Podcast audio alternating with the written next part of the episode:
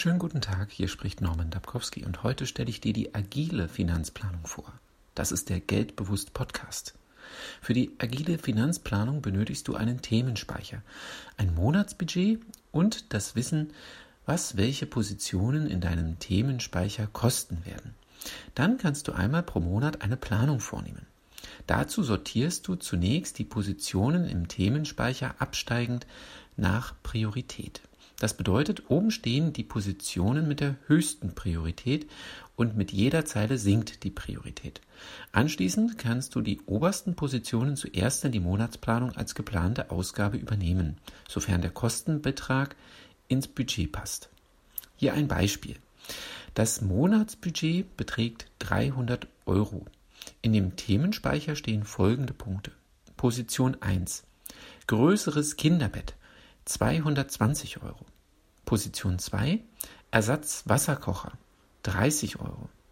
Position 3 Schulmaterial Kinder 20 Euro. Position 4 Reparatur Zaun 100 Euro. Position 5 Ausflug Zoo 45 Euro. Position 6 Regenjacke Vater 30 Euro. Schauen wir uns nun mal an, welche Positionen wir übernehmen können. Position 1 bis 3 lassen sich übernehmen, da diese unterhalb von 300 Euro Budget liegen. Dann bleiben noch 30 Budget 30 Euro Budget übrig. Position 4 und 5 liegen jeweils über 30 Euro, können also nicht in diesem Monat bezahlt werden und werden daher übersprungen.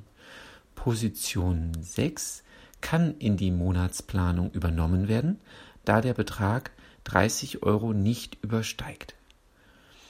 Wir können also Position 1, 2, 3 und 6 übernehmen. Der dann verbleibende Themenspeicher sieht so aus. Neu auf Position 1 Reparatur Zaun 100 Euro, Position 2 Ausflug Zoo 45 Euro. Positionen 4 und 5 sind also entsprechend nach oben aufgerückt und jetzt zu Position 1 und 2 geworden. Es können nun zusätzliche Positionen in den Themenspeicher aufgenommen und die Priorität diskutiert werden. Nach Aufnahme neuer Positionen und Festlegung der Priorität sieht der Themenspeicher beispielsweise wie folgt aus. Position 1 Reparatur Zaun 100 Euro. Position 2 Ersatz Kinderschuhe 40 Euro. Position 3 Ausflug Zoo 45 Euro.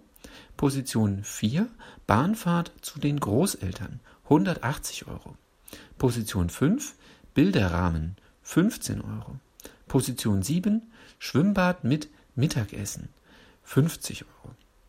Zum nächsten Monatswechsel wird dann wieder eine neue Planung nach demselben Muster vorgenommen. In diesem Beispiel gibt es nur ein Budget und nur einen Themenspeicher.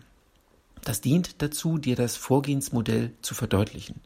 Im Zielbild sollte es für jedes Budget einen eigenen Themenspeicher geben und demzufolge auch jeweils eine Monatsplanung pro Budget. Hier mögliche Budgettöpfe. Langfristige Ausgaben, zum Beispiel neuer Kühlschrank. Ausgaben des täglichen Bedarfs, zum Beispiel Lebensmittel, Drogerieartikel. Freizeit, zum Beispiel Theaterbesuch. Luxus, zum Beispiel Frühstück im Fünf-Sterne-Hotel. Reisen und Urlaub, zum Beispiel Besuch bei den Großeltern. Weiterbildung, zum Beispiel Persönlichkeitsentwicklung. Geschenke. Vermögensaufbau. Rücklagen, zum Beispiel Nachzahlung Strom. Kriegskasse. Ich wünsche dir eine erfolgreiche Woche mit der agilen Monatsplanung. Wenn du möchtest, probier es einfach mal aus.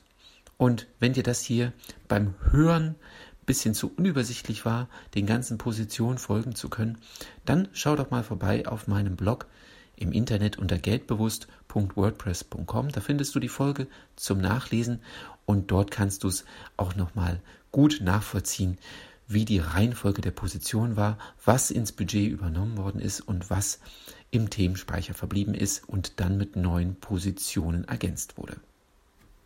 Norman Dabkowski ist mein Name. Bis zum nächsten Mal.